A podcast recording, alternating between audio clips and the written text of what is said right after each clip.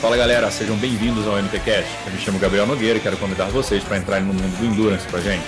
O MTCast está disponível em todas as plataformas de podcast e no canal do YouTube do Mundo Trio.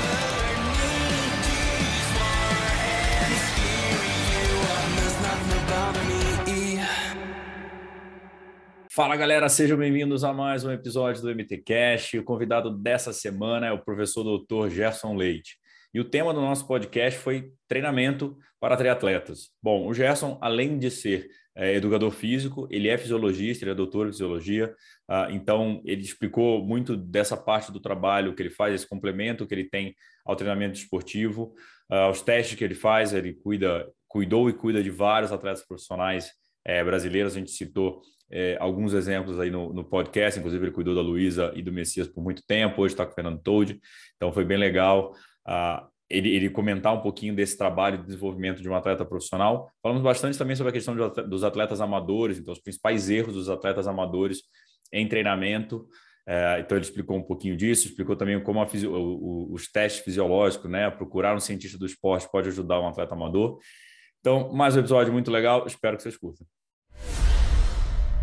Fala galera, sejam bem-vindos a mais um episódio do nosso podcast MTCast. Hoje com a gente o professor doutor, ó, professor doutor Gerson Leite. E aí, Gerson, beleza, meu velho? Fala, meu velho, tudo bem você? Ótimo.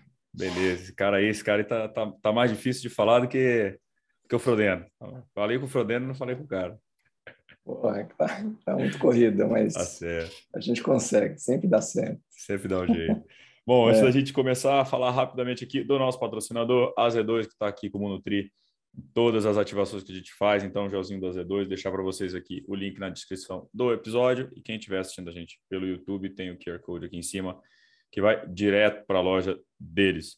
E não esquecer também de seguir, compartilhar, ativar as notificações, mandar para os amigos, para os inimigos, para todo mundo, para a gente bombar aí o podcast. Bom, meu velho, vamos começar do começo, né? Antes da gente falar, a gente vai falar sobre bastante coisa aqui. A gente já estava no, no, aquecimento aqui, já é, até adiantando assuntos. É, como é que como é que você, como é que foi teu teu início como atleta? Vai que, que como é que você começou a gostar de esporte, a pensar em esporte para isso depois virar tua tua profissão? Ah, basicamente, eu fui atleta de futebol até categoria de base até 16 para 17 anos. E, e nessa época, eu andei muito, sempre andava muito de bicicleta, né? Ia para os treinos de bicicleta, rodava muito de bicicleta, eu sou de São José dos Campos. E então rodava de bicicleta para tudo quanto é canto lá. E, e mais ou menos ali com uns 16 anos, eu estava meio para parar de jogar, eu eu comecei a rodar na estrada com meus primos para fazer ir para o sítio da tia, né, que era em outra cidade. Então a gente fazia aquele rolê na estrada de 40 quilômetros. De mountain bike ou já era road? De mountain bike, ah. um pouquinho de água e vamos embora. Né? Aquela coisa de louco, né? E aí eu fui pegando gosto e acabei comprando uma Caloi 12 na época, né? Há séculos atrás, e comecei a rodar na estrada. A, tentar ler coisas na internet, a internet estava engateando na época ainda, e buscar coisa de revista, coisa de internet, como fazer os treinos, como né, se hidratar, né? Então usava muita hidratação, levava aquelas duas garfinhas, três e tal. Então passei a gostar muito de ciclismo a partir disso. E descobri uma asma, na época ainda se indicava natação para asmático, hoje a gente sabe que isso não é mais o caminho, mas na época era. E eu comecei a nadar. Então, assim, como você está nadando, está pedalando, já né, sempre admirava assim, os triatletas, né, Fernanda Keller, Leandro Macedo, Manzan, que saíam nas revistas, né, a gente na, pegava as revistas, sempre tinha esses caras lá. Então, comecei a ter mais gosto pelo triatlo e querer participar de provas. É, mas fui participar de provas um pouco mais tarde, já ali com uns, uns 22, 23 anos, é, já durante a faculdade de Educação Física, sou formado em Educação Física, é, lá pela Unesp de Bauru, que foi onde eu comecei também a trabalhar com atletas de triatlo. Uhum. Então, lá no ano de 2003, Então, aí participando de provas, quem é da mais das antigas aí vai lembrar das provas é, lá em Porto Ferreira. Não sei se você participou lá, Gabriel. Não, é... não sou jovem. não, eu não, não, participei. Eu fiz uma prova já em Porto Ferreira, mas muito mais, sei lá, 2015, 2014, talvez. É, mas tinha umas provas bacanas, tinha as disputas fortes lá, né? E, então a gente ia muito para Porto Ferreira, assim, participar das provas. É, então aí foi meu início nesse mundo do triatlo, né?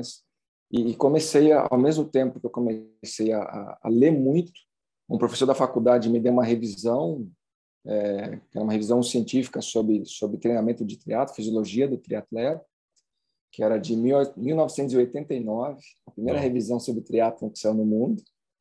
É, e eu tive que me virar ali para ler e tal, tal, tal. E aí peguei gosto e passei a devorar tudo que tinha sobre triatlo, escrito em português e inglês, eu estava correndo atrás. Então, caminhando mais ou menos, o começo foi assim, né?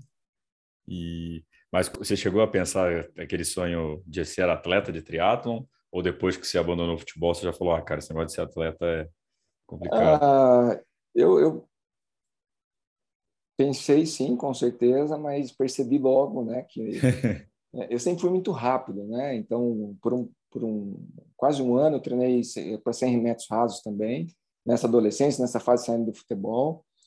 É, então, treinei para 100 metros rasos. Então, sempre fui muito mais rápido do que resistente para correr. Então, quando você começa a fazer longa distância e você percebe que você não, né, mesmo você treinando duro, duro, duro, duro, duro, e as coisas não começam a desenvolver, você começa a dar desanimado. E foi o que aconteceu comigo na época. Então, eu, eu, eu, continuei na faculdade competindo como é, velocista, né? 4 por 100, 100 metros uhum. rasos, salto de distância, mas treinando aí apaixonado pelo pela endurance, é, comecei a treinar atletas, corredores de longa distância, alguns ciclistas e triatletas. Então, eu abandonei assim também na faculdade já abandonei, falei, porra, eu vim aqui para estudar, então, o negócio é ser profissional da área, não mais atleta. Né? Só uhum. atleta participativo, de vez em quando participar de prova é uma coisa, mas ser profissional já percebi que não era minha, não. E, e o futebol você largou na época porque peneira, essas coisas, ou desiludiu também? Futebol é um mundo muito difícil, cara, porque não depende essencialmente de você para você crescer, né? Diferente do triatlo. Se você tem uma boa genética e, e se esforça para treinar bem, você evolui bem. No futebol, mesmo que se você não evolua bem, se você não tem um empresário, você não é ninguém. Então, você não é indicado para os times, você não, você não vai para os grandes clubes. E, como você não tinha empresário, né, nem sonhava com isso, nem entendia disso. Meu pai também não gostava muito que eu jogava. É, aí já acabei. Ele queria mais que eu estudasse do que que eu jogasse. Né? Então fui atrás do, do estudo e desencanei do futebol. Hoje, hoje nem esse jogo eu assisto, cara. Você jogava em que posição? Eu, eu comecei no meio campo, mas é, e fui, virei quarto zagueiro. Né? um quarto zagueiro habilidoso. Quarto zagueiro habilidoso. Quando o cara começa a falar, eu comecei ali, foram me botando mais para trás, mais para trás, falo, nossa, isso aí realmente não nasceu para jogar bola. Eu, eu nem tento. Quando, eu, já, eu já me escalo como zagueiro. Então, me chama, cara, fico lá, fico zagueiro aqui melhor, já, já vê que não tem é, talento. Quando o cara se auto-intitula zagueiro. Entre os, entre os ruins, hoje eu jogo no meio até no ataque, mas entre os bons eu jogo na zaga. Não, meu futebol melhorou quando eu fiz teatro, porque eu ia fazer aquele futebol do trabalho. Aí os caras não tinham preparo físico nenhum. Com cinco minutos era zagueiro. Você começa zagueiro, com cinco minutos você já era atacante, zagueiro, lateral, tudo ao mesmo tempo, e os caras tudo morto lá. Você fala, pô, agora eu jogo. Era só isso. Só errei o timing. e, e aí eu vi, eu tava lendo lá no, no, no teu, no teu histórico que você começou a fazer até engenharia civil e depois você migrou para educação física. Foi um lapso ali de. Na verdade, nessa coisa de jogar futebol, eu, eu brincava assim um pouco de vôlei, então assim, de, de, correr velocidade, de pedalar. Então, você fica nadando, então você começa a passar por um monte de coisa, você começa a gostar mais, né? Só que assim, meu pai já trabalhava com uma área que era a área de engenharia civil, mesmo não sendo engenheiro, né? Ele não era engenheiro, não é engenheiro, mas trabalhava nessa área. Meu irmão virou engenheiro civil, então eu estava meio meu irmão mais velho, né? Então estava meio seguindo ali a sombra, né? De todo mundo. Uhum. E mas na faculdade eu eu não me identificava com o curso, né? E, e... aí chegou uma hora que eu falei, cara, não tem porque eu fazer esse curso, porque isso não é um negócio que eu me identifico, não é um negócio que eu gosto, não tenho prazer de estudar nada do que eu estudo aqui. É, e aí eu falei, vou estudar educação física, mas eu vou estudar de verdade. Então eu vou estudar para valer. É, aí passei em várias universidades e tal, e, e fui, acabei indo para a Unesp. E aí depois fui fazer mestrado, doutorado, pós-doutorado, aperfeiçoamento fora do Brasil. Uhum. Fui estudar mais, né? Mas é, porque quando você gosta do negócio, você acaba desenvolvendo, não tem jeito. Né? É, querendo ou não, você usa os cálculos da engenharia, você acaba ainda usando hoje, né? Mas de outra forma. Não, eu mexo com o número todo dia. É, tá... Tava aí, você só não, só não esperava que fosse dessa forma, né? Dentro da educação é, eu física. Eu mexo com o número todo dia, não tem jeito. E a gente estava até brincando com você aqui no offline, no offline, né? Que a gente começou a gravar, que você começou no, a trabalhar com o triatlo em 2003, né? É, Foi. Como é que era essa realidade, cara, do triatlo em 2003, informação, enfim?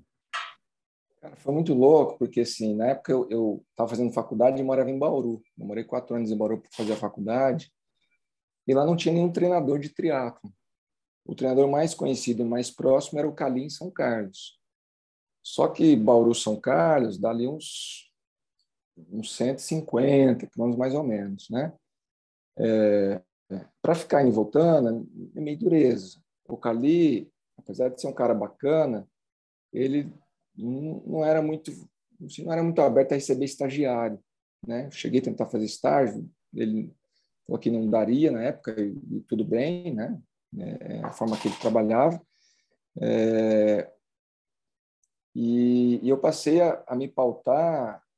Então, fui fazer estágio na equipe de ciclismo de Bauru, eu fui fazer estágio na equipe de natação de Bauru e na equipe de atletismo de Bauru, é, para entender mais os três esportes. Uhum. E, ao mesmo tempo, é, eu comecei a estudar o triatlo com os artigos de triatlo.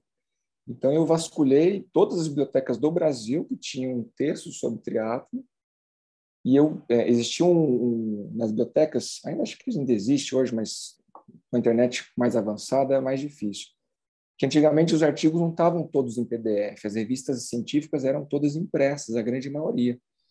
Então você tinha que ir na biblioteca pedir o artigo, a bibliotecária procurava o artigo nas outras bibliotecas públicas do Brasil e, e essa biblioteca tirava uma cópia do artigo, ela na revista tirava uma cópia e mandava por correio para a tua biblioteca, você ia lá na biblioteca, pagava esse artigo e você poderia ler. Então, assim, eu mapeei, é, nessa época, eu mapeei quase 100% dos artigos científicos escritos sobre triatlo do, do mundo. Não, vici, coisa de viciado, de nerdão mesmo. Né? é, e comecei a pedir na biblioteca. É, e aí a bibliotecária fazia contato com a USP, com a Unicamp, com a FRJ, com a FMG, com a Federal Santa Catarina, Federal do Rio Grande do Sul. Onde tivesse esse artigo, ela buscava e me entregava. Eu gastei uma, uma grana assim, né, com isso, mas eu comecei a ter é, acesso a algo que ninguém tinha, porque eu estava eu tava na mão com a biblioteca do Brasil inteira na minha mão. Hum. E comecei a estudar essas coisas, então, sim, a minha primeira formação como treinador de triatlon foi lendo ciência. Então, não foi aquela coisa assim que eu fui fazer um estágio com o treinador XYZ e peguei o molde que o cara trabalhava e fui reproduzir isso. Eu fui trabalhar os meus atletas baseado no que eu estava lendo. Uhum. E para mim isso foi, de certa forma, interessante. Tem, obviamente, tem os meus déficits em relação a isso, é, mas também tem umas questões importantes que eu não fiquei viciado no modelo A, B ou C. Eu fiquei viciado em ciência. Uhum. que, que tem o seu lado positivo e também tem a sua limitação. Né? Entendi. É, mas e... e aí eu e, o interessante foi que eu consegui uma parceria com uma academia chamada Nadarte, lá com, com os, os, os, donos da academia, que é o Nativo e a Elisa, eram né, eles, eles competiam no triatlo, mas sem nada organizado. Assim, né? E eu fui conversar com eles, é, pedi é, falei, eu tô querendo montar uma equipe de triatlo, que eu estou estudando triatlo, e eu queria saber como é que vocês fazem aí na academia. Ela falou, olha, a gente nada no dia que dá para nadar, pedala no dia que dá para pedalar e corre no dia que dá para correr. Ela falou, se você quiser organizar todos os treinos, você pode usar a academia, você pode usar tudo da academia que você quiser. Porra, Beleza. vambora. e aí eu criei uma equipe chamada Unesp Nadarte na época, que eu fui receber atletas sem cobrar nada, né? É, Bauru nem existia assessoria esportiva, então essa foi a primeira assessoria esportiva de Bauru na época, chamada Unesp Nadarte, que depois virou Iron Coach, que existe até hoje, mas eu não tenho mais vínculo com ela. É... Mas criamos uma equipe ali com uns 10 atletas amadores, começando a, a... Então, assim, ensinava as pessoas a pedalar, ensinava as pessoas a nadar, ensinava as pessoas a correr, fazer a transição, né? As pessoas não usavam clipe, né? Não era comum é, usar clipe, não existia bike TT, era, era tudo road com clipe, né? Tipo a bike do, do Reinaldo e do Manuel e da Luiz uhum. agora no GP Dama, né? É, mas as pessoas não usavam clipe porque não sabiam, então, pô, usar clipe, tem a questão aerodinâmica, tal, tal, tal. Fomos atrás de clipe para comprar. Então, tem todo um, um desbravamento aí legal, cara. Interessante, né? Ah, e é curioso que assim, a gente não está falando de 1712, né? A gente está falando de 2003, né, cara? Não é? É, é? Como que o esporte evoluiu muito, né, nesse, nesse período, né? Exato, exatamente. E, e é. também essa parte, é, como você falou, começava como os treinamentos das três disciplinas, né? os treinadores treinavam as três disciplinas, não tinha um treinamento de triatlon, né? Era tipo é. corrida, natação e pedal, e aí hoje, hoje já amadureceu, foi amadurecendo, que era o esporte jovem também, né? Sim, nos grandes centros, né? São Paulo, Rio, é, BH, Curitiba, você já tinha treinadores de triatlo, né? Uhum. É, o São Carlos, né, que eu comentei agora há pouco, mas nos outros lugares o, o triatleta sempre tinha três treinadores, ou dois treinadores, né? Alguém que dava natação, alguém que dava ciclismo, outro cara dava corrida e sempre dava zebra, né? Que todo mundo queria dar pancada todo dia e, e nunca dava certo, né? Mas é, evoluímos e, bastante com tudo isso. Né? E, e, cara, quando a gente né, conversou, a, a, a, pauta que a gente montou era pensando em treinamento né, para triatletas. Né? Então, é, a gente é, que, que que, que você vê também nessa tua evolução agora do teu lado técnico, né? Você falou, você vinha os artigos, é, caçava os artigos, pagava os artigos. Hoje Sim. a formação é muito maior. Como é que você vê também essa evolução de informação dos profissionais hoje, também do, dos treinadores, né? Como profissionais hoje? É, eu vejo hoje os treinadores brasileiros como grandes treinadores, tá? É, obviamente são, são seres humanos mais difíceis, né? Mas do que os gringos, os gringos são mais abertos que os treinadores brasileiros, isso é uma coisa interessantíssima.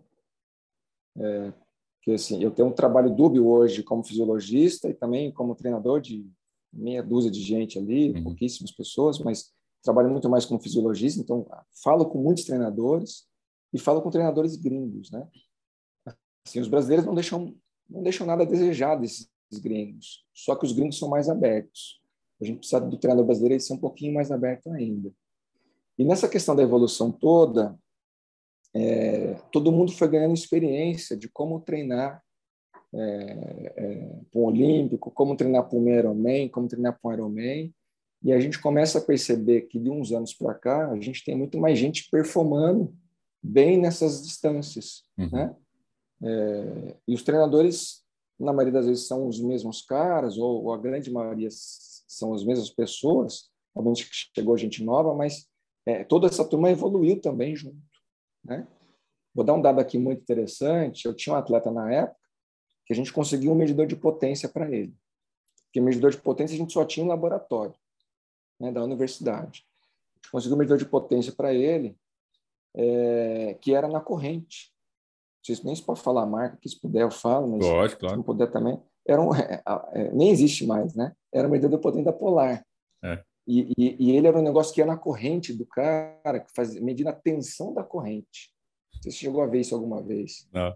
É, e aí você baixava o arquivo para o computador, né? Tinha um, um computador que você colocava um, um leitor infravermelho e, e, o, e, o, relógio tinha também um, ele mandava informação infravermelho. Na hora que você vê os dados, ficava um negócio assim, né?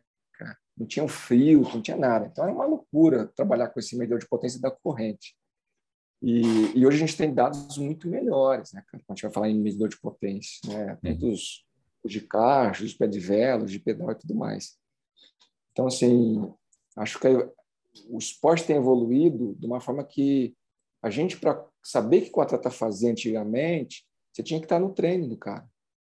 Você tinha que pegar, o cara vai correr, você pega a bicicleta, você vai atrás dele.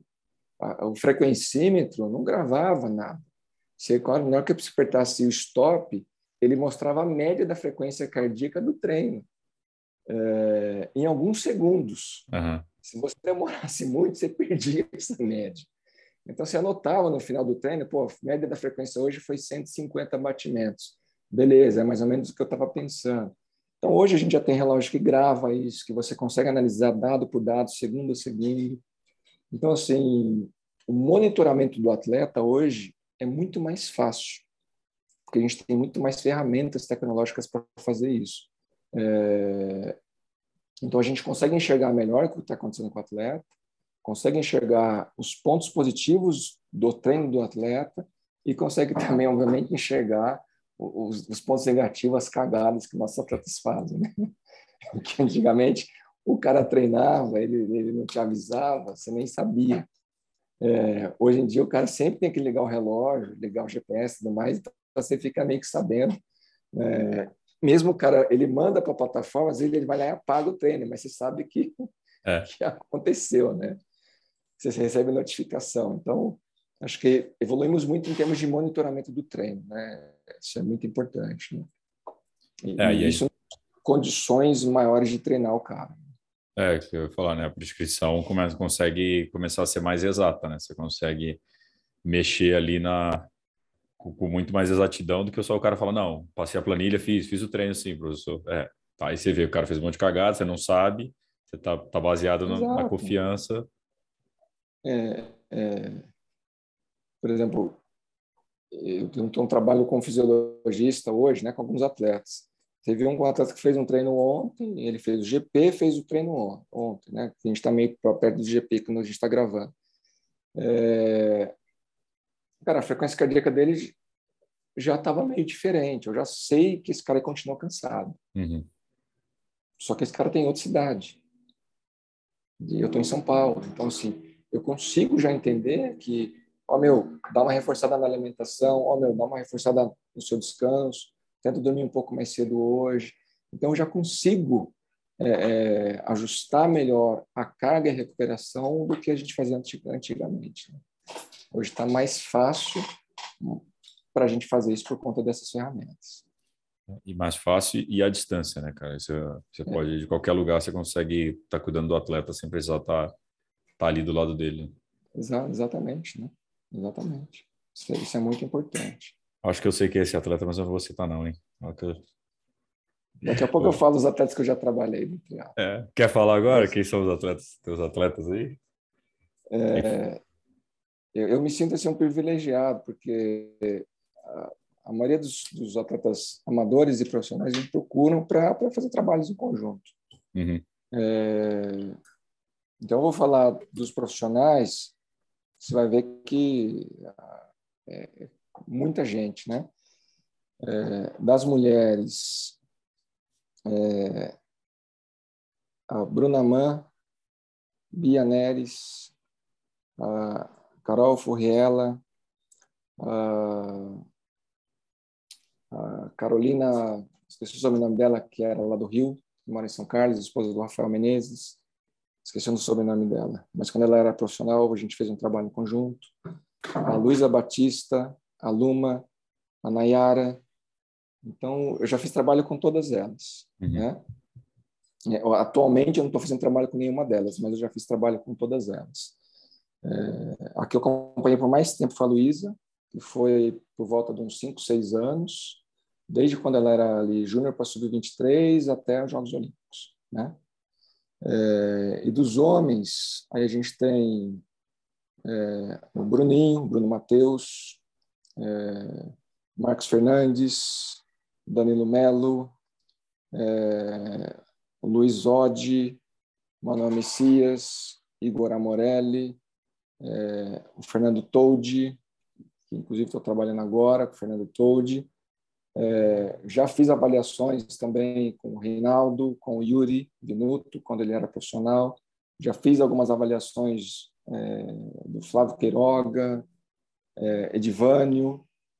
Então, é talvez eu tenha até esquecido alguém aqui, mas é, é que é Todo mundo gente. passou. Praticamente todos os profissionais passaram contigo. Né? Quase, quase todo mundo. Quase todo mundo. E, e esse trabalho consiste no quê? É, é, como, é, como é que é uma análise fisiológica? Como é que faz esse... É, normalmente a gente está procurando pontos a melhorar, né? Uhum. É, as pessoas acham que ah, eu vou fazer teste quando eu estiver no meu auge. Não, mas a gente, o teste fisiológico, né, o, o traçado do perfil fisiológico é para entender o que, que, você pode hoje e o que, que a gente, qual caminho a gente tem que seguir para melhorar ainda mais você, né? Então, o que a gente faz normalmente é isso. Eu vou entender é, se a gente consegue é, ajustar mais o ciclismo dessa pessoa, é, eu com esses estudos todos, né? Eu sou, eu comentei agora há pouco, mas eu sou pós-doutor em fisiologia, USP. Então, assim, é muito estudo, muitos anos, 20 anos estudando triatlon e outras modalidades esportivas. É, e eu desenvolvi, a partir de todos os estudos, eu desenvolvi um protocolo de teste é, de triatlon, chamado Triteste, que é eu desenvolvi, e é um protocolo que segue a minha lógica de raciocínio. Então, só eu faço um triteste, né? Não ensinei para ninguém fazer isso ainda. Nem sei se eu vou ensinar, né? mas é, é, o meu, porque são muitos anos estudando, é quase 20 anos estudando isso. É, e nesse teste a gente consegue entender se a corrida do cara ela é uma corrida que ela tá boa pro triatlo. Que uma coisa é pegar o cara descansado, botar ele na esteira e avaliar ele. Outra coisa é depois que ele pedala, a caceta e ele vai correndo triatlo. É bem diferente. Se é triatleta, sabe disso. Né? É, então, eu vou entender é, nesse protocolo, por exemplo, como é o que, que, que, que, que é a corrida desse cara. Eu já entendi o que é o ciclismo, porque eu faço um teste de ciclismo antes, e depois eu entender a corrida e quais os caminhos a gente vai seguir a partir disso. É, Junto disso, a gente tem feito muito ajuste também, tá aproveitando aqui o calor que está esses dias, do teste, do teste suor, né? É, que, que é um outro perfil metabólico que a gente faz, mais de hidratação, de perda de líquidos, reposição de carboidratos, reposição de sódio. Então, a ideia é manter o equilíbrio, a homeostasia desse atleta durante a prova, durante os treinos, para que ele consiga entregar o que ele treinou. Entendi. Então, assim, se for pensar o meu trabalho como fisiologista, é, com, a, com, esses triatletas de elite, todos os outros amadores que passam comigo aqui, eu quero entender quais pontos a gente pode melhorar esse cara e, e, como é que a gente pode entregar mais com o que ele já tem, né? Então a gente traz esse perfil a partir de tudo isso.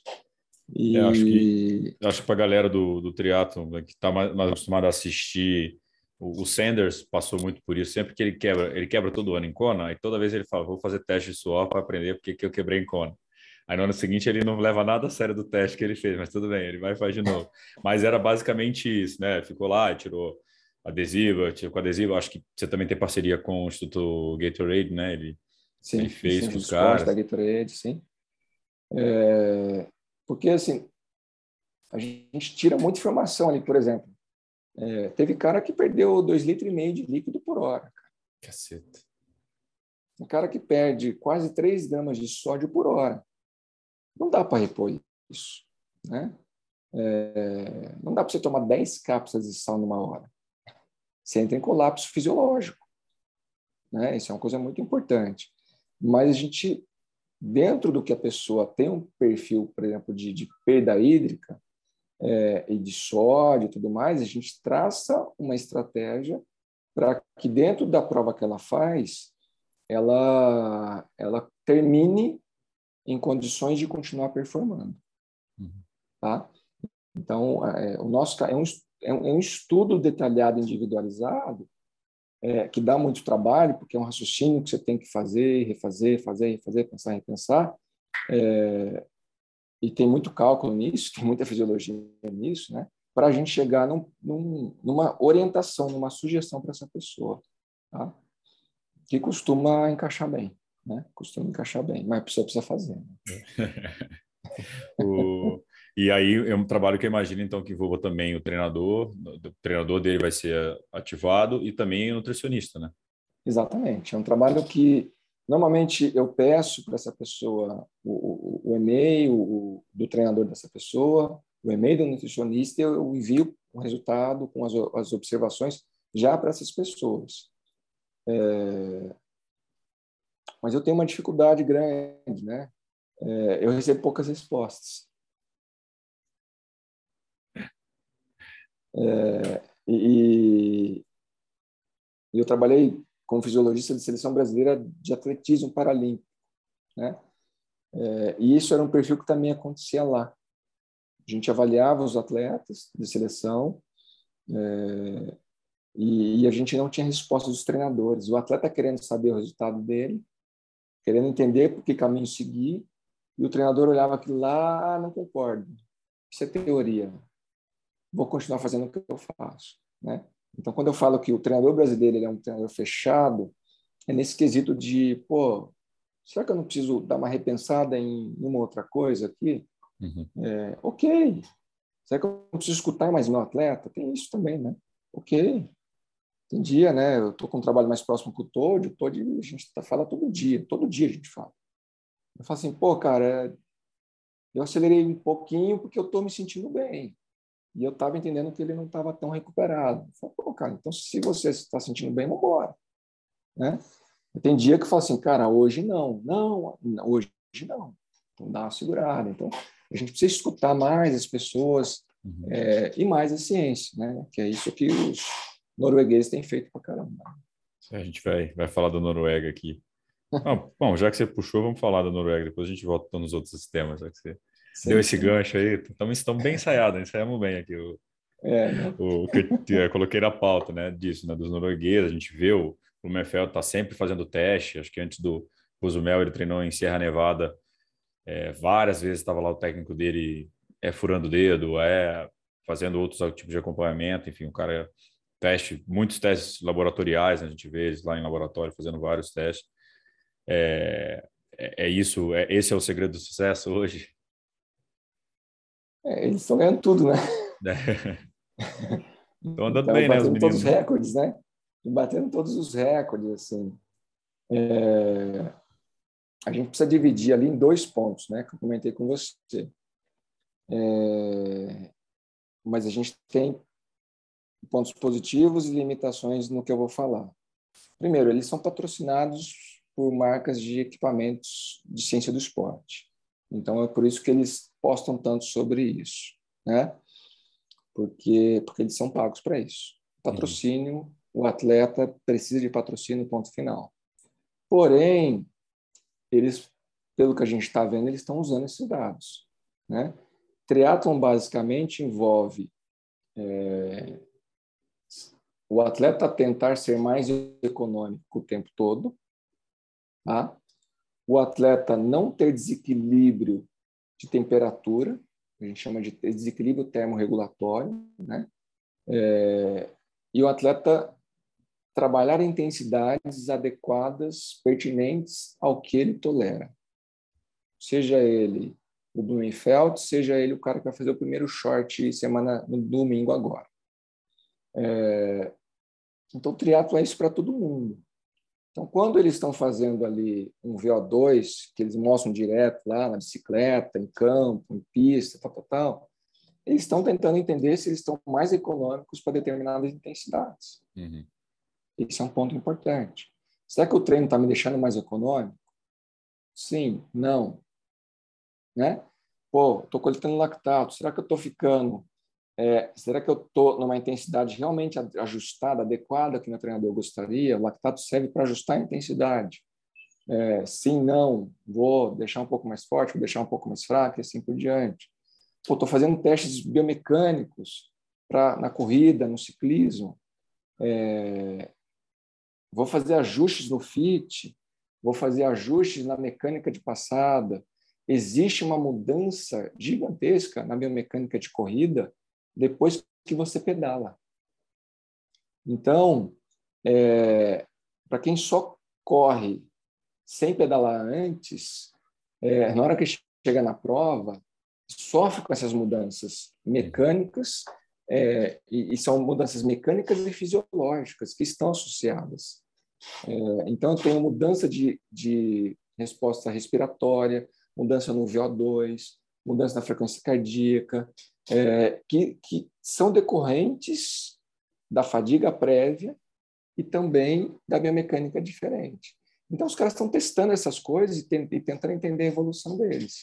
Então, isso é muito bacana, porque assim, o que eu escutei inúmeras vezes aqui no Brasil é: ah, isso aí é teoria. O que você está fazendo aí é coisa de livro, coisa de artigo. É, e esses mesmos caras que me falaram isso, hoje você, os caras estão postando, estão comprando ah, equipamento de VO2, que estão é, usando lactato no treino dos atletas, é, que estão levando atleta para fazer VO2 no lugar ABC. É, então você percebe, opa, pelo menos esse cara está evoluindo. Sim. Porque lá fora os caras usam ciência há muito tempo, há anos e anos, né? Eu fiz uma, um aperfeiçoamento em fisiologia aplicado a treinamento na Universidade Politécnica de Madrid, que é um centro olímpico espanhol de, de mais de 25 modalidades esportivas, inclusive o triatlo. Cara, os caras têm tudo integrado lá. O cara da seleção, da seleção espanhola, ele chega lá, eu preciso disso, disso, disso. Os caras, ah, hoje vai fazer isso na segunda, isso na terça, isso na quarta, isso na quinta. Relatório entrega para o treinador, discussão com o cientista da universidade. Vamos colocar em prática, vamos embora. Javier, Javier, né, o Mola, os caras foram soberanos aí no circuito mundial por muitos anos, não é à toa. Né? É, você chega lá na Universidade Politécnica de Madrid, os caras falam assim, ó, tem época do ano que os caras estão aqui, mas tem época do ano que os caras estão em outros lugares. Ok, mas eles passam sempre por aqui. É, e aqui no Brasil a gente tem dificuldade em fazer isso.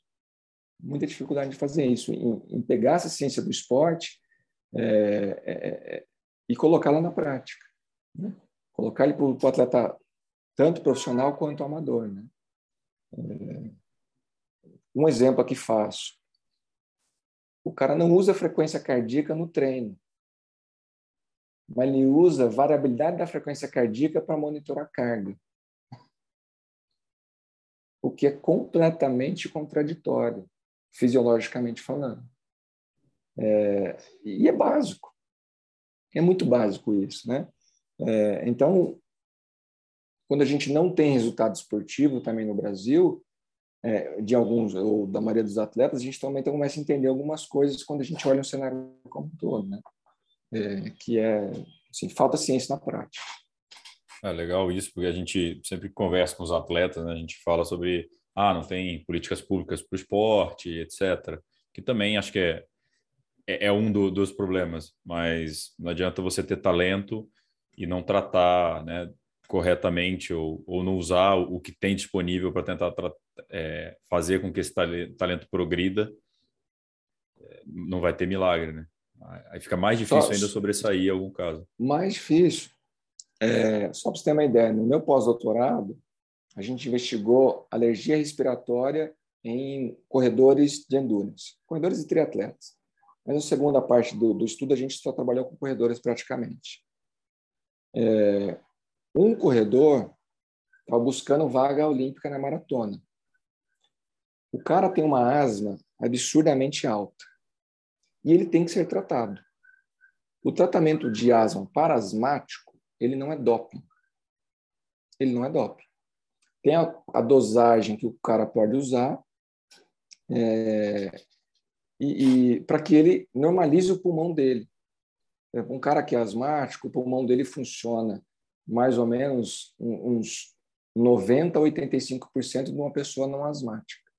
Você tem prejuízo. Sim. Na hora que você usa a bombinha, a bombinha é só para chegar no igualar a média. Só isso. Uhum. É, um maratonista brasileiro, que obviamente não vou citar o nome, é, ele deixou, ele não, ele não quer usar é, o remédio que ele tem que usar todo dia, é, E o índice olímpico era 2 horas e 11, e ele tem uma marca muito perto disso. Eu não vou falar o tempo, porque as pessoas vão saber quem é, mas ele tem uma marca muito perto disso. É, Para você entender, né? Essa coisa do. O cara, nós estamos fazendo pós-doutorado na medicina da USP, cara. Nós estamos te dizendo que, que isso vai te ajudar, que isso é seguro, isso está dentro da, da, da, das leis da UADA. É, nem precisa de TUI, né? É, Para você ser, ter asma, você nem precisa de TUI. É, TUI é, é quando, é, por exemplo, a pessoa tem uma doença muito grave é, e ela precisa tomar um remédio que ele, esse remédio cai na lista do DOP, você precisa fazer uma série de exames, mandar para a ABCD, que é a, a, o órgão brasileiro de controle antidopagem, uhum. e esse, esse órgão brasileiro vai analisar esses exames e, se for pertinente, eles, olha, você pode usar esse medicamento porque essa, essa doença precisa só desse medicamento. Não existe outro medicamento para curar a doença. É doping, mas você tem permissão. Sim, tá. Isso é uma TUI, TUI de liberação é, para uso de medicamento que está na lista de proibidos. É, a bombinha, para esse, cara, nem precisa de. Né? Um, um outro exemplo aqui trabalhando com um desses atletas aqui, que eu falei, não vou falar o nome, o cara entrou em overtraining. Mas isso há muitos anos atrás já. É, testosterona nossa, de homem, ela varia mais ou menos de uns 250 a 850, mais ou menos. Esse cara treinou tanto, tanto, tanto, tanto, tanto, entrou em overtraining, a testosterona dele estava em 150. Overtraining. Não é inibição de produção de testosterona, é overtraining. Overtraining faz isso. Esse cara chegou em mim e eu falei, cara, vamos tirar a carga e ver como é que seu corpo responde. É... Ah, eu vou no endócrino. Então, o endócrino vai te dar testosterona. E não pode. Isso é doping. É. E não pode.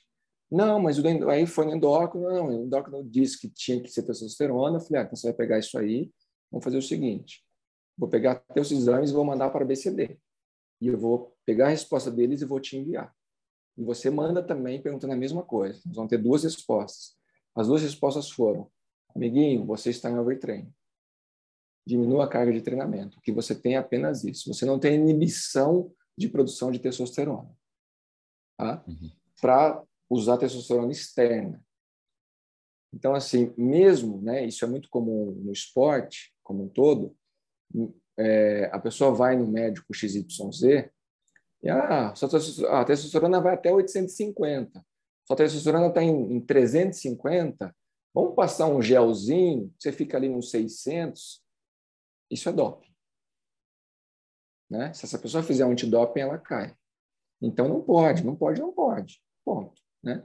Então, assim, voltando lá atrás, o cara não quis usar medicamento que ele era permitido para melhorar a performance dele, sendo que ele tinha uma doença. Ele tem uma doença até hoje, né? que é a asma, a gente tem essa dificuldade de entrar no atleta, entrar no treinador com ciência. E, ainda mais um negócio autorizado, o atleta não. Enfim, é, é, essa teimosia, o medo também, às vezes, né, cara, de, de ser pego alguma coisa, mesmo sendo autorizado, mas enfim, é meio difícil de justificar nessa né, esse esse cagaço todo, ainda mais quando tem profissionais com com botando o nome, né? No teu caso, você autorizando, é o teu nome que também está em risco. Se o cara for, for pego, Exato. quando você está ratificando é... é... porque tem uma, você tem uma segurança do que você está falando. E... e de outro lado, esses mesmos caras, eles compram é, manipulados. Alguém passa uma, uma receita de manipulado para ele e ele vai lá na farmácia mais barata de manipulação e compra o manipulado dele e fica tomando todo dia. É, só que 30% dos casos de doping do mundo são por contaminação é, é, indireta. Sim. Então, cara, o, o atleta ele se, ele se contamina sem ele perceber, sem ele saber. Então, o cara não tem um cuidado com, com esse, né, com essa farmácia de manipulação mais barata e, e, mas com uma outra coisa que ele pode ler na nauada, ele pode ler tudo quanto é lugar que a substância que está sendo para asma ali no caso, para tratar asma dele é permitida, ele não faz. Então é muito louco, né? Não tem, se você tava, cara, não tem lógica, né? Teu, linha de raciocínio não tem. Exato. É, eu lembro de alguns atletas, exemplo de atletas aí é, que tiveram essa, essa questão sempre de manipulação, é sempre complicada, né? De, de farmácias, enfim, tem que ter bem mais cuidado do que o, o que é mais é, varejo, né? Porque o varejo, o cara tem um controle de qualidade, às vezes, maior, limpeza de máquinas e tudo. Né? Exato, exato. É, recentemente, só o, o uhum. Rubinho Valeriano, Rubens Valeriano, tem três Olimpíadas no mountain bike, ele caiu no doping dessa forma. Só que ele pegou a amostra dele, gastou uma fortuna, obviamente, mandou, foi analisado tudo mais, e ele foi inocentado. Mas no doping, no, no triatlon brasileiro, tem vários casos de doping dessa forma. Os que são por EPO não são por isso. Mas... é, PO não, não aparece de repente no seu manipulado. Fica-se claro, mas os outros, alguns outros são. É, acho que um caso famoso aqui no Brasil foi o César Cielo, né? Cielo teve esse e, e depois foi inocentado por questão de, de manipulação, de, de farmácia manipulação, que eu me lembro também. Foi. Sim, sim. Foi, foi. É, cara, a gente falou bastante treinamento, a gente também citou como na pauta a questão de volume, né? Volume de treino, né? É, hoje a gente, a, a, internet também nos permite, como espectadores, assistir muitos atletas profissionais. A gente acha que o Sam Long é um dos mais loucos hoje que treinam volumes absurdos. A gente vê cara que treina muito menos. Uh, como é que como é que é essa isso, essa regra? Como é que funciona isso do teu ponto de vista? É, assim, pensando nessa nesse caminho, né, do, do, do esporte aí, é, tratado é que na década de 80 e 90 treinava-se até mais uhum. do que uhum. se treina hoje, porque tinha-se menos competições, né? É, então os caras tinham um volume assim muito malucos, né, cara? É, hoje é, a gente vê cara pro Ironman trabalhando entre 30 e 40 horas semanais né, de treino, é, que é muita coisa. Cara, treinar 30 horas na semana já é coisa pra caceta. Muita, muita coisa mesmo. É, e você vê o pessoal do Olímpico, né, mundial, aí trabalhando entre 20 e 30 horas semana. E, e isso para profissionais, né? E, obviamente, tem alguns amadores malucos que, que, que querem. É, eu, eu, já escutei isso de um, de um cara, né? Um cara fala assim: é, esses profissionais eles são todos dopados, porque eu treino o, o mesmo volume semanal deles e eu não consigo fazer o que eles fazem, né? É, é, então, assim, o volume é uma coisa importante no treinamento, né? É, porém, tem uma questão que, que a gente não escolhe, que é a genética, né? É, que tem pessoas que têm aquele aquele quesinho a mais ali, é. né? É, hoje, desses todos os caras aqui que eu, que eu trabalhei, é, o, o, o Manuel Messias é um cara que tem um, um quesinho assim diferente, né? É, Igor é um cara que tem um quesinho assim diferente e, e, e Luísa é uma pessoa, uma mulher que tem um quesinho diferente. É, ah, esqueci da Luísa Cravo, que também já trabalhei com ela, fiz trabalhos com ela. Boa. Super gente boa. Gente boa demais. É, isso não quer dizer que os outros são piores, os outros são muito bons, né? Todo mundo que eu falei aqui tem condição ali de fazer um, um, um top 5 em, em, prova internacional. É, é, eles são muito bons, né? A gente está trabalhando para isso. Todo mundo aqui está trabalhando para isso. É, mas tem uns caras que tem um negócio que é, que é diferente, né? Tanto que você vê agora no, no essa última prova no GP aqui, o, quanto o Manuel se distanciou do Reinaldo, do Santiago, do, do, do Fernando Todd, estava todo mundo ali pegando fogo, né? E, e mesmo assim ele foi o cara que estava um pouquinho a mais que todo mundo. É, e o Igor já fez isso por muitas vezes também no, no auge da carreira dele, né? Era difícil, era quase impossível vencer o Igor há, há cinco anos atrás, né? Uhum. Largava no Ironman, largava no meio Iron, era possível vencer ele. Então, existe esse quesinho a mais, e todos eles têm, têm genética de, de, de triatletas é, de alta performance, e que quando isso está associado a volume adequado, a treinamento adequado, a sequência de treinos adequados, que é uma coisa muito importante, a gente tem alta performance. Então, não adianta é, também só ter volume, volume, volume, volume, volume. A gente tem que ter a, a tal qualidade na, na, sucessão das cargas de treino. Uhum. É, você tem que ter descanso, você tem que ter recuperação, você tem que ter aumento de carga progressivo, você tem que ter é, semanas é, que vão dar ganho de performance. Então, a gente tem que ter tudo isso dentro do planejamento para que esse cara que já tem uma genética boa consiga evoluir, né? E então assim, a, a mudança no método de treinamento muitas vezes faz é, pode fazer milagres ali. Por que pode fazer milagres? Porque é, tem muita coisa que fala assim, ah, pô, eu, eu cheguei no meu limite. Cara, não dá para saber o limite de ninguém. Não dá para saber o limite de ninguém. É, por quê? Porque isso é uma, é uma associação entre genético, adaptação celular, treino com volume, com intensidade, com alimentação, com hidratação sono, hormônios. Impossível saber isso. Uhum. Qualquer pessoa que fala que ah, você está no seu limite, cara, não está. É impossível falar isso, cientificamente falando. É, então, assim, mudar o método, o programa, a forma de treino pode ser uma coisa interessante. Então, eu trabalho com os atletas profissionais que já mudaram de treinador e já fez efeito. Uhum e trabalho com amadores que mudaram de treinadores e também faz efeito. Né? É, então, ou seja, essa mudança nos estímulos é, são muito importantes. É, o pessoal fala muito né, que é, tem um dia certo para o tiro, tem um dia certo para o longão. Cara, você está fazendo a mesma coisa há anos e anos. Aí sim você vai ter os mesmos resultados. É. Aí sim você está no limite daquilo, daquilo, é, daquele teu é, cenário atual, né? Daquele seu cenário, exatamente. Então, a gente, se a gente não mudar o sistema, se a gente não mudar o processo, é, é, a gente nunca vai realmente entender até onde esse atleta pode chegar. Então, isso é uma coisa muito importante. É, é isso, mas isso também demanda tempo. Não dá para você ficar pipocando de um treinador para outro. Sim. Acho que um ponto importante é um treinador, um treinador experiente, é, que é uma coisa bacana. Falando em treinador experiente, lembrei de um outro cara que eu trabalhei, que é o Felipe Santos. Ah, Felipe Santos, grande. É, que tem um treinador muito experiente, que é o Homero, lá de Curitiba. Eu não conheço o Homero pessoalmente, mas admiro muito o trabalho dele. Treinador olímpico, né?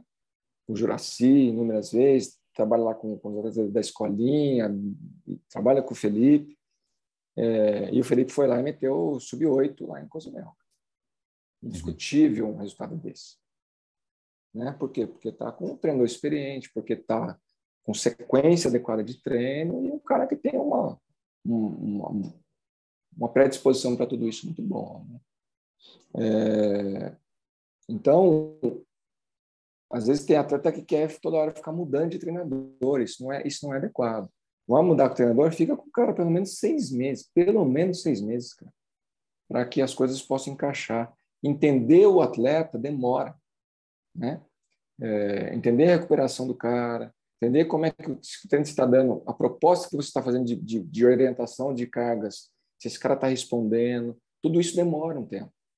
É, então, assim, até você entender o atleta vai um certo tempo. Depois que você entende ele, você começa a conseguir tirar cada vez mais dele, uhum. mas demora um pouquinho. Então, é, se tem alguém escutando a gente que não está muito contente, muda. E está tudo bem. É, mas tenha paciência, que é um processo. O processo não é curto prazo, é médio e longo prazo. Né? É, e, e, você falou, né, de adaptação ao técnico e também a parte do atleta de respeitar confiar no processo, né? É, é. Se eu escolhi aquele técnico, ele está passando, cara, hoje são 10 minutos leve, cara, faça os 10 minutos leve, senta sua bunda, você escolheu o cara, ou a, né, o, o técnico, ou a técnica para te treinar, então confia. Não, não dá para falar que o método não deu certo se você não fez a sua parte, né? Exatamente, né? É, é, tem muito, escuto muito disso, né? Ah, mas eu estava me sentindo bem, né? Aí, cara, eu estava me sentindo bem, é assim, é, é, é, a prévia da merda, né? Exato. É o aviso, ó, spoiler, vai dar merda. vai dar merda, cara. É, porque já mudou todo o treino, já mudou toda a carga, já mudou toda a recuperação, é, já mudou a sequência que vai acontecer daqui para frente. Então, assim, é, não é matemático, é biológico. Então, dá para achar que é, o, o Training Peaks vai resolver tudo de todo mundo, não vai, né? Não é porque não é matemática, é biologia. Na matemática, um mais um sempre é dois. Na biologia, um mais um, às vezes é um e meio, às vezes é dois, às vezes é dois e meio, às vezes é três, né? Então, assim, na biologia é diferente. Então, não dá para se atentar métrica, métrica, métrica, métrica, métrica, 100% métrica, sem tentar entender o contexto. Uhum. Entender o contexto é muito importante. É... Pô, eu trabalho com métricas todos os dias. Fisiologia é baseada em métrica. Sempre foi e sempre será. Só que é... aquela fisiologia é a foto do dia. É a foto do momento. Sim. Então, assim, amanhã pode estar diferente, no outro dia pode estar diferente, assim por diante. Então, acreditar no processo e tentar ajudar o processo que é seguir o que foi prescrito, é muito importante. Né? É, e, você falou é, da questão do dia, né? Acho que isso também é importante fazer um link para os atletas amadores, né? Tipo, bastante atleta profissional, que você citou até o exemplo, né? o cara, ah, eu treino igual o atleta profissional e não chego, né? É, é, Um dos grandes fatores que eu acho que o atleta amador tem diferente para o profissional é a parte de recuperação, né? É, porque, em teoria, ele quer treinar a mesma quantidade, mas ele tem um, um emprego é, ele não vive para isso, então ele, na hora que é para recuperando, às vezes ele está em reunião, ele está trabalhando, tá, tá, tem o um nível de estresse ali também do trabalho. É, ele não recupera como um atleta profissional, porque ele não tem nem as horas disponíveis para isso. Exato. É, e se cobra como, né? É, é, é. a orientação para um atleta profissional é que ele durma por dia 10 horas. 8 horas à noite e 2 horas à tarde. Isso é a recomendação básica for pensar no atleta profissional, você tem que dormir 10 horas por dia para recuperar de forma decente, você treinar de forma decente e as suas adaptações realmente acontecerem. Aí o amador vem, ele dorme 4, 5 horas por noite, porque ele acorda de madrugada, é. ele tem que treinar antes do trabalho, aí ele trabalha sentado o dia inteiro, né?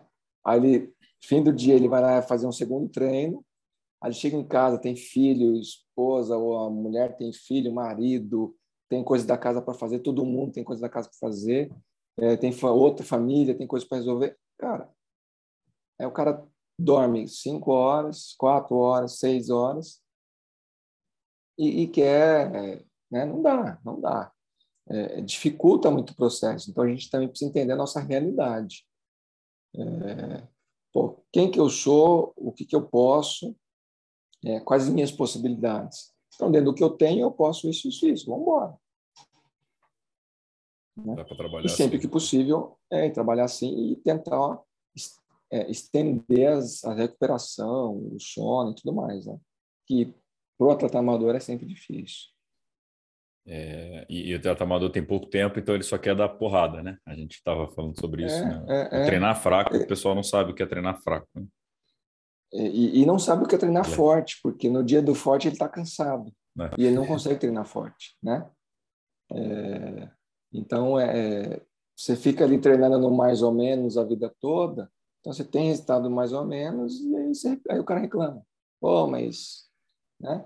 Não evolua, a culpa é do técnico, a culpa é do... É. Vamos mudar de nutricionista, vamos mudar de médico, tudo, e, e, o cara não faz o dever de casa.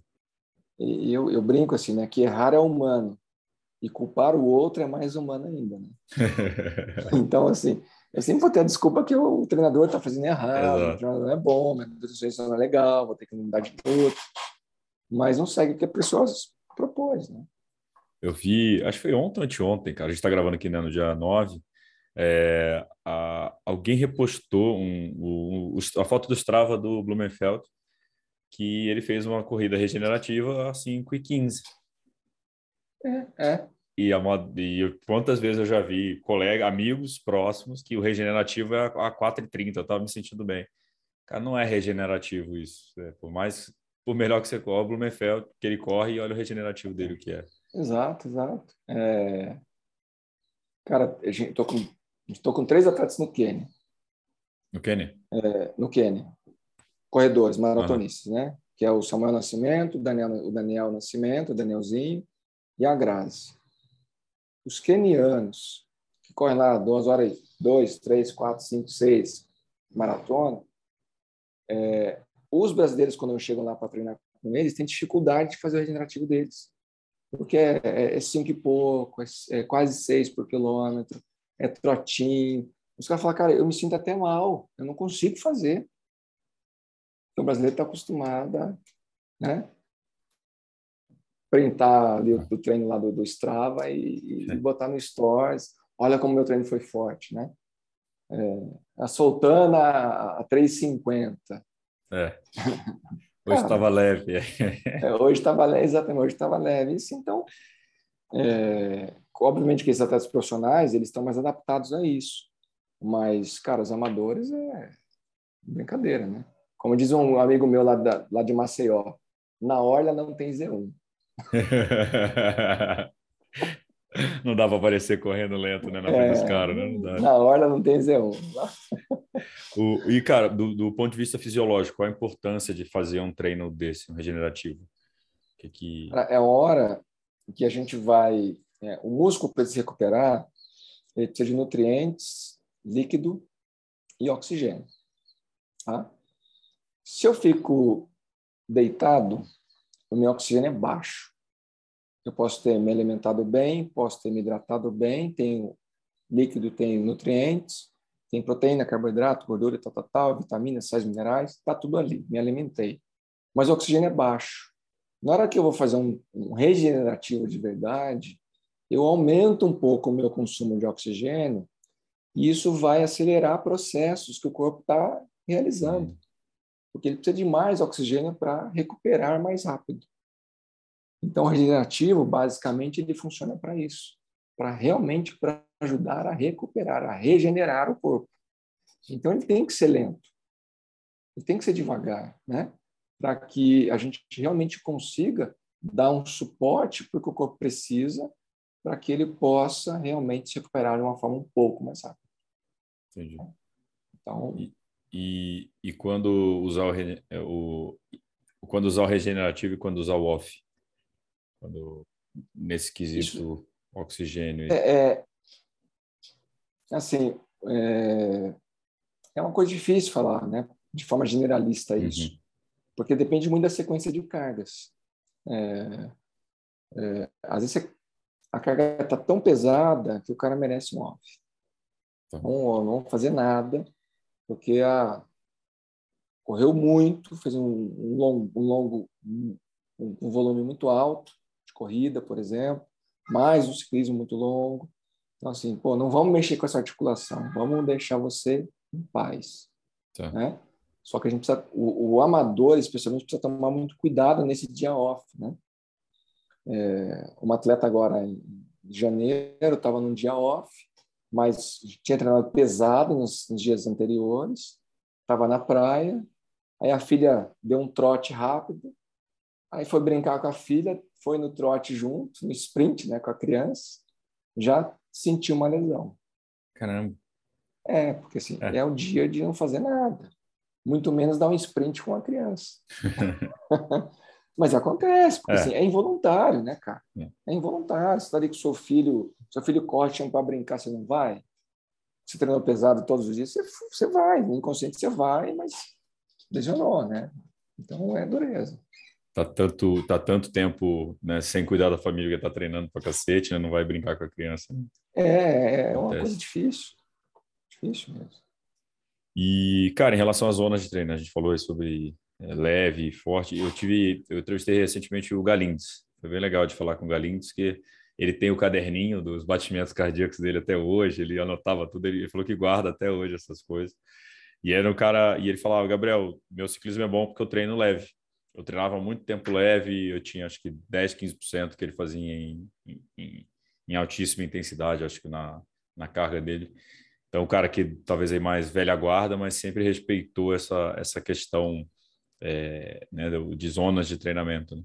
É, hoje é mais comum ouvir isso, né? É, antigamente, eu lembro quando eu, até eu comecei no triatlo tem oito anos, nove anos, e era três zona, um a dois a três, ou, ou fraco, forte, é, moderado, forte. Hoje a gente está mais específico nisso, né? Sim, hoje hoje está mais difundido isso, né? Uhum. É, eu não conheço o Galindes assim pessoalmente, tenho amizade com ele, aprendi a ver ele inúmeras vezes, inclusive competindo, é, quando ele ainda era ativo profissionalmente, né? Agora ele é amador, mas quando ele era é. profissional eu ganhava tudo também, né?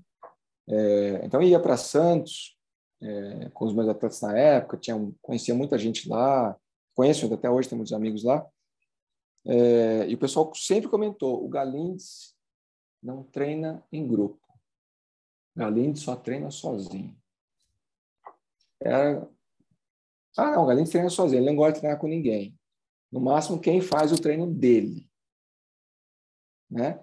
Então, assim, você falou, ele treinava muito leve.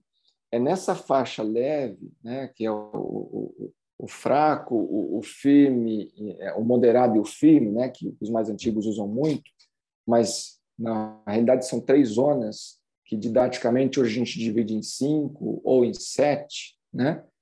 E, tem inúmeras formas de fazer isso, mas basicamente zonas de treinamento é uma faixa adequada para treinar aquela pessoa. Cada pessoa tem a sua. É, como é que a gente sabe isso de forma assim? A melhor forma para saber isso? Por consumo de oxigênio. Então, eu sei que se eu treinar o Gabriel abaixo de 50% do VO2 do Gabriel, eu não vou ter efeito benéfico para a performance dele. Então, eu vou escolher uma faixa que ela inicia em 50% do VO2 do Gabriel, mas eu tenho que entender o VO2 do Gabriel para saber os 50%. É, essa faixa fraca, leve, né, que a gente fala muito hoje, ela vai ali mais ou menos desses 50, depende da pessoa, tá, obviamente, um, um, um, cara menos treinado, de 50% a 60%, 65%. Um cara um pouco, um cara melhor, né? um amador bom aí, 50% até uns 70%. Um atleta profissional, de 50% até uns 75%, por exemplo. Mas eu tenho que saber o VO2 do cara para saber isso. Eu tenho que saber os limiares do cara para saber isso. É, porque essa zona fraca, essa zona leve, ela é abaixo do primeiro limiar que acontece. É, obviamente dá para a gente estimar, obviamente que estimativas têm seus erros, mas dá para a gente estimar isso sem o VO2. Com o VO2 fica melhor, obviamente, mas é, essa é uma faixa de, de construção fisiológica. A gente ganha mais mitocôndrias, a gente ganha mais é, capilares, microartérias no músculo para fazer troca de oxigênio com o músculo para fazer troca de gás carbônico com o músculo. É, a gente, por consequência, leva mais nutrientes para o músculo quando você treina mais leve. Então, a gente gera uma série de adaptações, que o Mark Allen é um cara, um triatlo mais famoso que fala sobre isso, né, do, do método dele lá e tal, é, que geram adaptações que as outras faixas de intensidade não geram. Então, a gente tem adaptações biológicas que a faixa leve é a, é a faixa importante para desenvolver isso. A gente tem a faixa entre os lineares, que é a moderada ali para forte, é, que vai desenvolver mais ritmo de prova. E a gente tem a parte forte, ou tal firme lá, né? depende de, de, como a pessoa chama aí, que é a, a parte acima do limiar 2, do limiar anaeróbio, para quem chama de limiar anaeróbio, né? É, que vai desenvolver outras questões. Então, a gente tem adaptações diferentes acontecendo e a base toda da endurance da pessoa é essa zona 1. Zona 1, zona 2 ali no máximo, né? Que é a faixa, o fraco, o leve, né? O, o abaixo do primeiro limiar. Então a gente tem essa faixa treinável que a gente precisa entender do atleta, fazer avaliações ou em laboratório ou em campo, ou as duas, que uma complementa a outra, é, para entender que faixa a gente realmente vai ajustar esse carro. Né? Então, quando o Galindes fala isso, é, ele está reproduzindo que o, o, os grandes artigos que avaliaram campeões olímpicos de inúmeras modalidades de endurance mostram. os caras treinam a maior parte do tempo em zona 1, zona 2. Né? Acho que esse é o, o, caminho aí. Ficou claro? Ficou, ficou.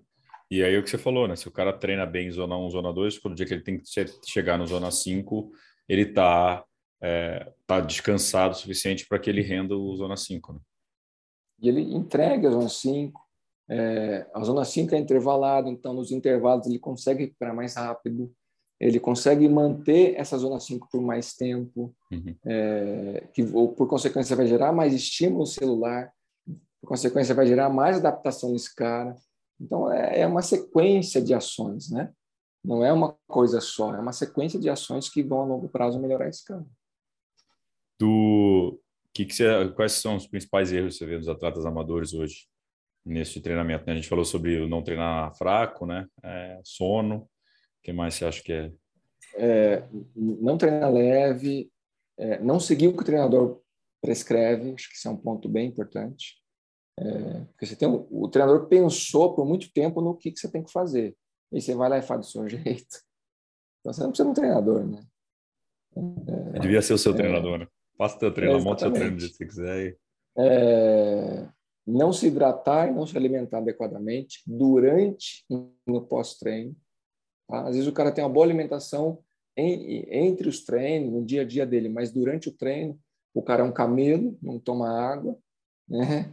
O cara acha que ele vai vai oxidar gordura é, por, né? Desde o começo do treino ali, entre aspas, obviamente, e acho que não precisa comer carboidrato nenhum, né? Então ele não vai ter performance no treino, ele vai aumentar o estresse oxidativo dele com tudo isso, vai dificultar a recuperação, então assim, não comer durante o treino é um dos erros, não se hidratar adequadamente. É... especialmente nas provas, quando a gente fala assim, não fazer o seu treino, fazer o treino dos outros, e na prova fazer a intensidade do outro. É. Né? porque cada um tem a sua capacidade de tolerância de um certo esforço. Se você vai no do outro, já era. Quebra e não sabe o que fazer, né? Sim. Não tem o que fazer. É, a gente vê isso, assim, é, acho que é uma dica interessante essa última até porque o atleta profissional, ele tem que fazer a prova que está sendo tá sendo feita ali na hora, porque o objetivo dele é ganhar a prova, não concluir uma prova, né? Já o atleta amador, é, e, e, e, aquilo também, né, Gerson? Se o cara. Uh, eu, eu, sempre fui meio, meio nerds também, assim. Eu, eu, eu só tenho Training Peaks, né, do meu lado, mas assim. Eu lia, eu, eu via a frequência, via a potência, eu ficava olhando as coisas para comparar dados, e o próprio Training Peaks te fornece isso, quanto tempo você consegue ficar aquela potência X, né, dados protocolos, tipo, ó, você consegue ficar 10 minutos nessa potência sem quebrar. Então, quando você sabe esse tipo de coisa, tá ali a informação, né? Tipo, a, a gente está falando Sim. do GP, né? O que tem sete subidas do Shibarro. Você já sabe se você subir o Shibarro a 500 watts, cara, talvez vai subir é. uma vez, você não vai subir as sete. Então, assim, e, e, e ali, é, é, aí nesse caso, é, é, a matemática e a biologia se alinham, né? Vai sim, dar merda. Sim. Então, tipo, existe, existe, né? As zonas estão ali para te falar que isso não dá para fazer, você não ficou, não ficou bom para caralho só hoje, né? Tipo, se você não conseguiu fazer isso na semana passada, você não vai conseguir fazer na prova. É, Exatamente. Acho que arriscar é, faz parte. A gente sabe, a maioria dos atletas profissionais, quando quebram em prova, arriscaram, quebraram, perdão, porque saíram da zona, é, fizeram a prova que tinha que fazer, porque às vezes é o que tem que ser feito mesmo, né? Atleta profissional, é, eu acho que é uma outra estratégia de prova, né? Mas matematicamente, biologicamente, ele sabe o porquê que ele, o que ele quebrou, né? Sim, sim, sim.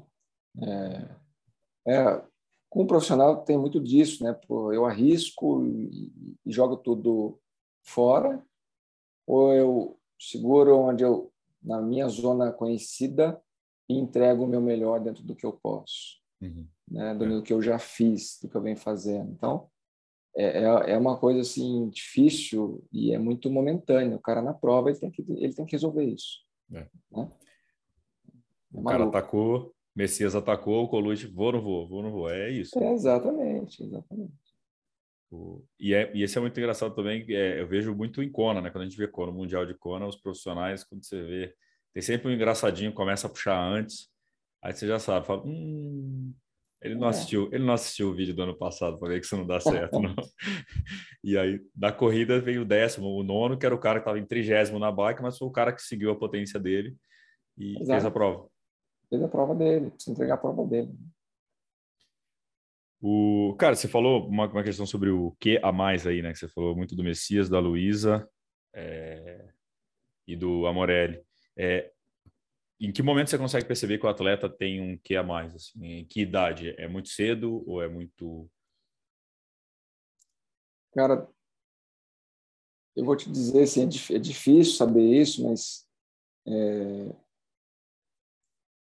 eu acompanhei o Manuel Luiza desde 2015 praticamente até 2021.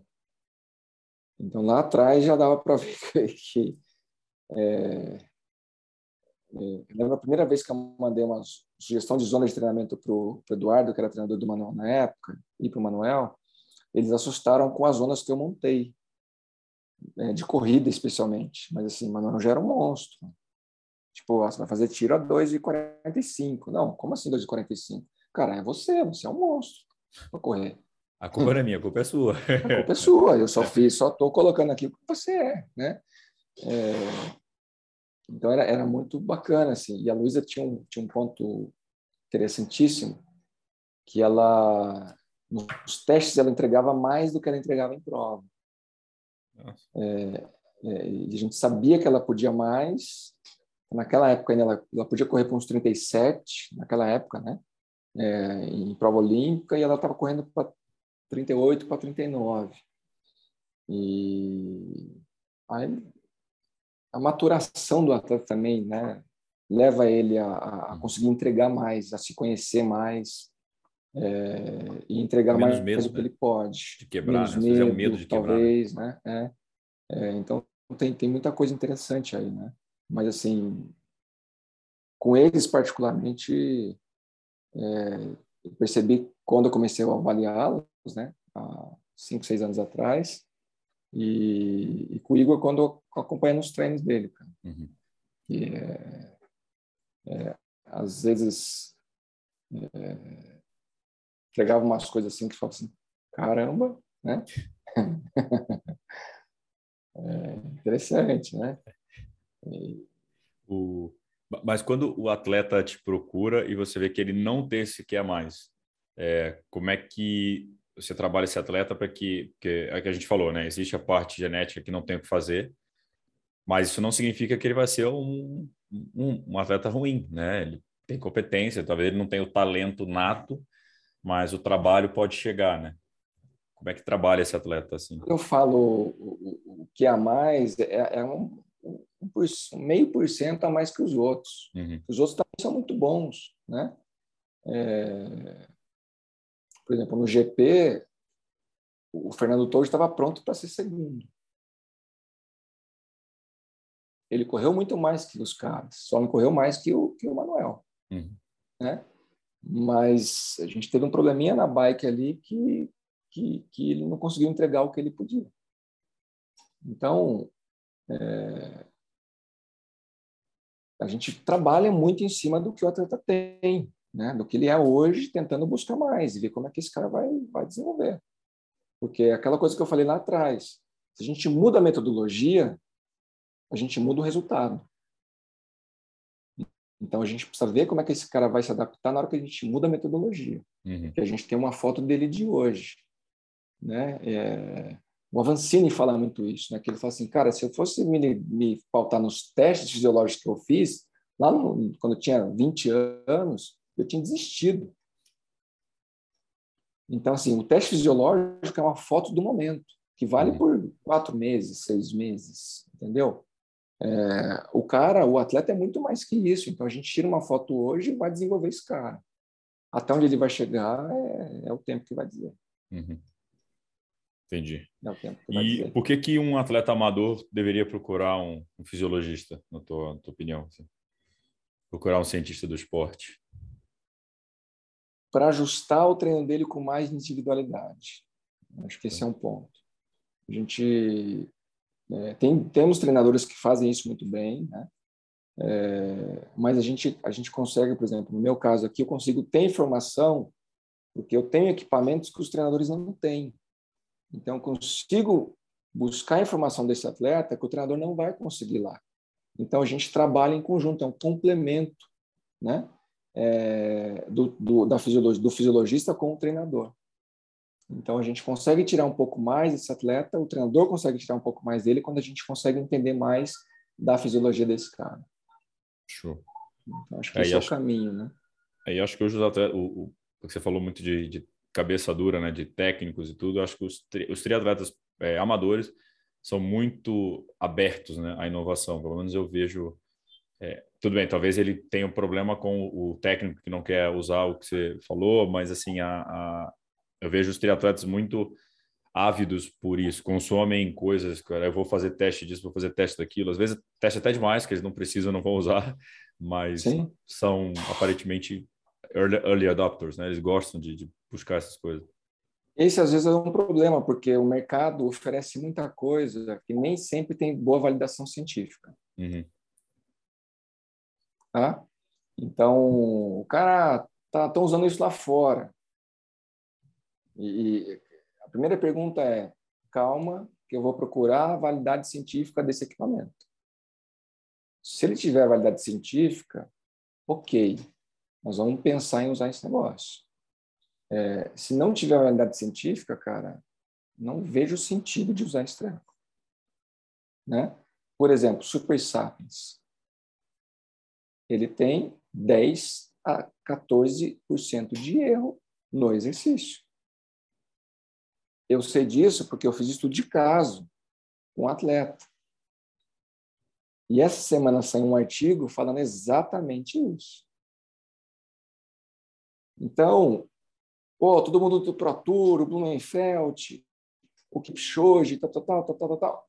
Aquela coisa que eu falei lá atrás. Os caras são pagos também para mostrar essas coisas. Uhum. É, é, é um equipamento muitíssimo interessante, mas ele ainda entrega um erro grande. Né? É, então a gente precisa tomar um cuidado. O mercado entrega muita coisa. Se isso tem, se isso realmente entrega o que eles estão dizendo, é outra história. Uhum. E aí que a ciência entra na parada. Né? E, e por isso que eu sempre busco a validade científica das coisas. Se você entrar no site do Super Sapiens, é, eles não têm, eles não falam de validação científica do equipamento, do método deles, porque foi validação interna, uhum. né? Eles não vão postar no site deles o artigo seu essa semana que eu acabei de ler, entendeu? É, claro, é. comercialmente então, falando é um tiro no pé.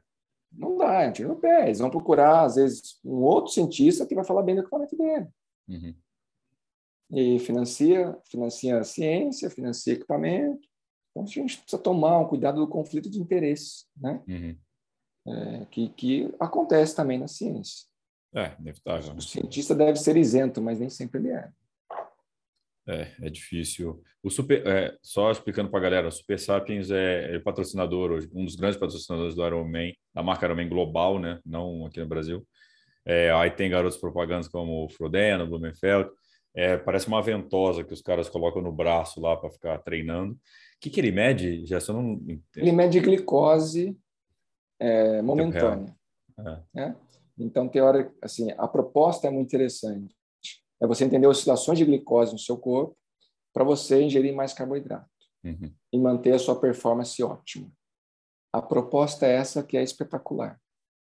É, então, ele é, é um, é um equipamento que é, um, é o mesmo sensor é, da Libre, que é os diabéticos tipo 1 usam para uhum. medir glicemia durante o dia, só que ele tem ali um, um, um segundo sensor que manda informação é, para o Garmin e, e para o aplicativo. Então, você consegue monitorar no repouso, na recuperação é, e durante o exercício, ao vivo, quanto está a sua glicemia. E ele fica te sugerindo, olha, talvez seja a hora de você ingerir mais carboidratos. Legal. A ideia é Se você muito quer boa. uma intensidade alta, você tem que ter carboidrato suficiente para isso. A ideia é espetacular, só que a gente precisa de um equipamento com uma precisão um pouquinho maior. O, a precisão, geralmente, equipamentos é o quê? 1 a 2% de falha ali? É ah, cara, 5% ali é, Já é um, bom. Fica bom. Beleza. Né? É, e, e, mas eu vejo muita gente falando desse negócio, nunca é legal saber disso, dessa, de ter validação e até pensar dessa forma. Eu nunca tinha pensado realmente na, na validação científica, né? Do, validade do científica. Tudo que, que, que, chega tem que ter validade científica. Se não tiver, é, você entender se realmente é, é, verdade o negócio ou não, né? E a ciência que fala isso, a validação externa. Então, alguma universidade pega, é, puta, interessante isso aí, tá todo mundo usando, vamos testar, ver se é bom mesmo. E os caras testaram com os próprios equipamentos deles, da, da, da Libre, Abbott, né, que é a empresa, uhum. com o medidor de glicemia deles e tudo mais, e deu esse erro aí de é, 12, 13%. Cara, o, uma coisa que eu. Você está sempre com o Marcinho, né, com o Lazari, falando sobre treinamento, principalmente potência, né, no, no ciclismo. Eu acho que já acabou o preconceito, não sei se já acabou, mas diminuiu muito o preconceito com potência, né, do, do ciclismo, tinha a galera que não queria treinar. É, e em relação à potência na corrida, é, você tem trabalhado com isso? Você gosta do método? Não gosta? É, elas são métodos completamente diferentes, né? É. Na, na, no ciclismo, se mede torque e transforma em potência. Ok. Então, está medindo ali é, essa mudança do material, ou o pedal, ou o pé de vela, ou a caixa, tudo mais. Para corrida, você tem um acelerômetro, que é o Stride, ou outros parecidos, é, então, ele, ele trabalha com entendendo o movimento da pessoa. Você vai colocar teu peso. Ele vai usar, quando você está fora, às vezes ele usa o seu GPS, quando você está no ambiente externo, né? quando ele liga no seu relógio.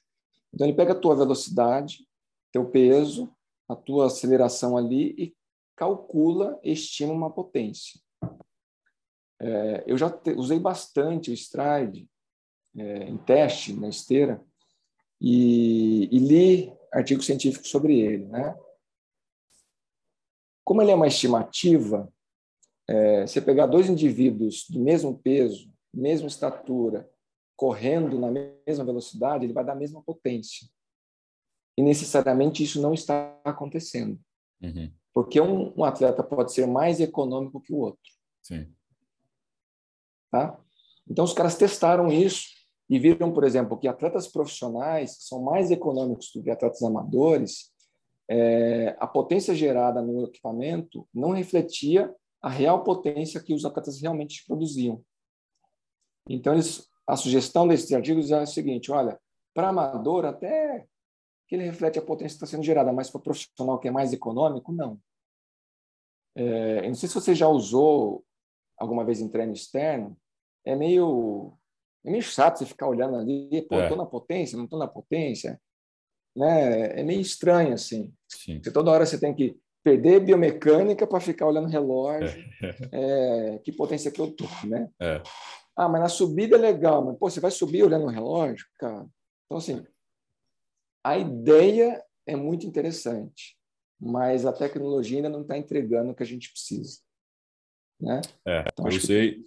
eu cheguei a usar e era muito. A primeira quebra foi essa, de pensar que a potência do ciclismo é uma potência que você pode evoluir.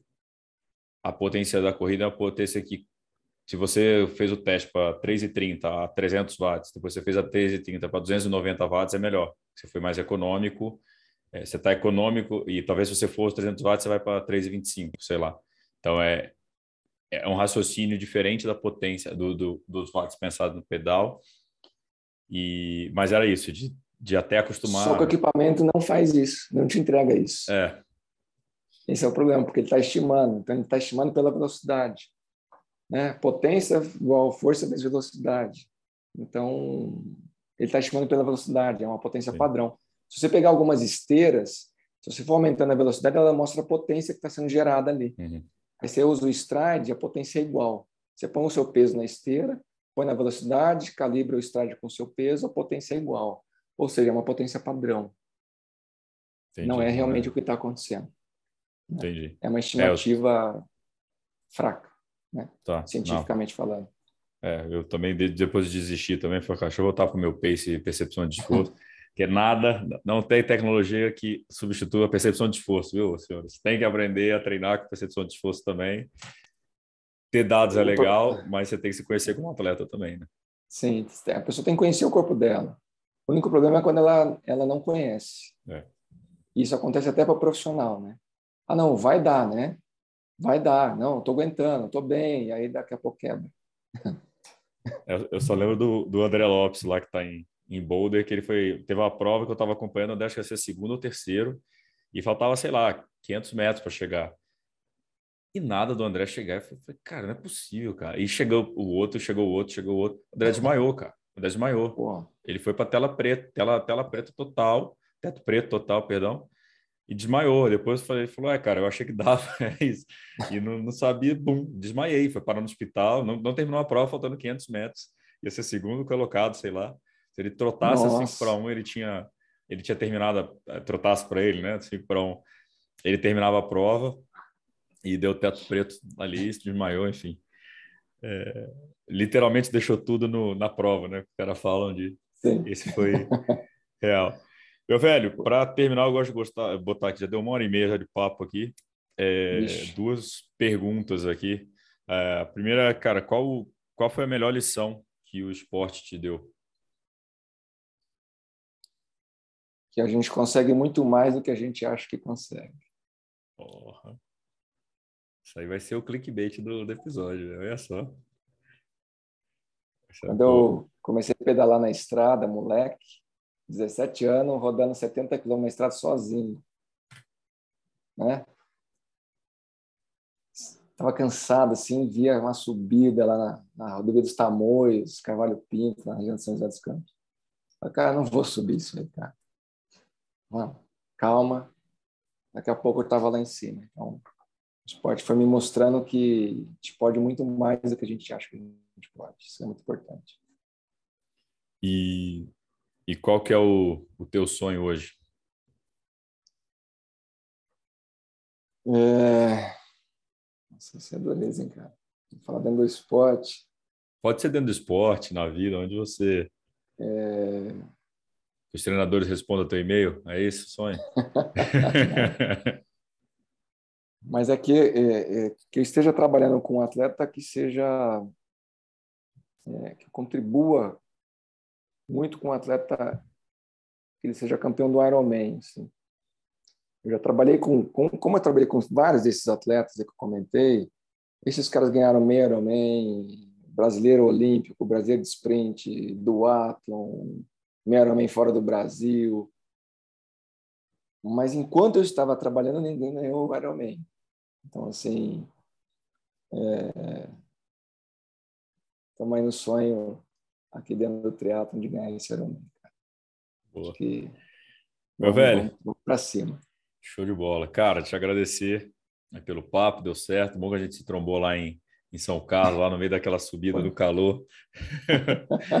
e, Verdade. E que deu certo da gente gravar. Sabe que, cara, aqui no Mundo T tá sempre aberto para você que precisar. Obrigado. Tamo junto. E valeu demais. E só agradecer te parabenizar é, por todas as mudanças que você fez aí no, no mundo tri e, foram mudanças muito boas. Acho que o sucesso que vocês estão tendo agora reflete tudo isso. Acho que merecia pessoas como você e como vocês aí trabalhando no mundo. Acho que assim, é... eu vou me emocionar. Não pode emocionar, é, não, porque... Mas é, acho que Valeu, vocês merecem e merecem cada vez mais. E obrigado pelo convite. Nem sempre a gente pode. Desculpa a demora. sempre na correria aqui. Me perco na quantidade de mensagens que eu recebo, mas eu respondo. Demoro, mas respondo. Com certeza. Pô, cara, obrigado, é. obrigado pelas palavras aí. E a gente se encontrou lá no GP, a primeira coisa que eu falei foi me nota, né? Me nota, você não me nota, me responde. Te noto, pô. Não, mas tá em casa aqui, eu sei da, da correria também. Eu tô olhando as mensagens aqui que eu falei, nossa, não respondi o povo. Teve um povo que eu dei uma de doido, eu fingi que tá tanto tempo lá, eu falei, ah, cara, melhor fingir que eu não vi mesmo, que já esquecia, melhor deixa quieto. Vai, de tanto tempo, se voltar o assunto, nem lembro mais o que era. Vamos revisar o WhatsApp. Né? Beleza, Beleza, meu velho. Galera, esse foi mais o MTCast do professor doutor Gerson Leite. Assina, é, escreve aí no canal, manda para os amigos, ativa o sininho no YouTube, segue a gente no YouTube, segue o Spotify, segue o Gerson também. Está precisando lá. Todo mundo precisando de seguidores aqui, ó. Estamos precisando. Boa. E para acompanhar, que o Gerson sempre coloca também uns tweets bem legais também, dando dicas de treinamento, dos cursos que ele abre também, das palestras, então sempre legal acompanhar lá. Fechou? Valeu, galera. Fechou.